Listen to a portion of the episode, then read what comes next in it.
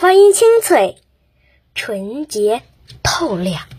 琵琶，历史时期起源于秦朝，代表人物曹刚、裴姓奴，代表作品《十面埋伏》《霸王卸甲》。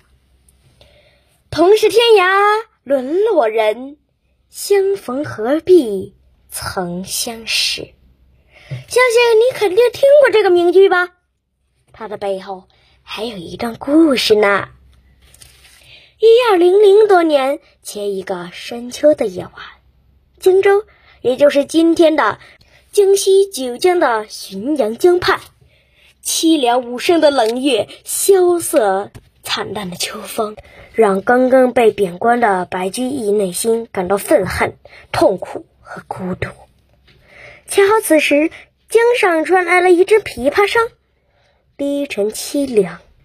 原来是一位老大嫁作商人女的琵琶女在弹奏琵琶。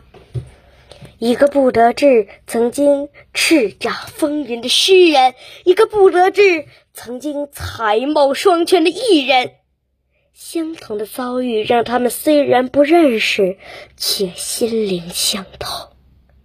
白居易不会想到，在此漫长的岁月里，有许多人漂泊无依、孤独寂寞的时候，就能和一个人产生共鸣，都会不约而同的想到他在《琵琶行》中的那句话：“同是天涯沦落人，相逢何必曾相识。”你是不是也很想知道琵琶女弹的琵琶到底是长什么样的呢？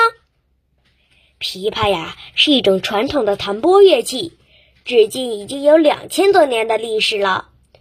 琵琶的样子很特别，像一个从中间抛开的香梨。琵琶由头与身构成，弹奏的时候一般是坐着的，把琵琶竖抱着放在膝盖上，左手按弦，右手弹琴。为了避免划伤手指，右手还需要佩戴。假的手指甲来弹奏，看上去非常的优雅，所以非常受女孩子的欢迎呢。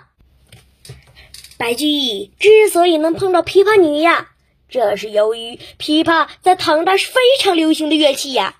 当时上至宫廷的乐队，下至民间的演奏，都少不了它呢。而且它在乐队中处于领奏的地位。跟我们平时以为弹琵琶的都是女性不同，唐代弹琵琶的最有名的是两位男子，曹刚和裴兴农。曹刚演奏的时候，右手刚劲有力；那裴兴农演奏的时候，则左手按弦美妙。所以呀，当时就流传着一句话：“曹刚有右手。”兴奴有左手的美称啊，《琵琶行》中提到的琵琶女的师傅善才，就是曹刚的父亲，这是不是很有趣呀？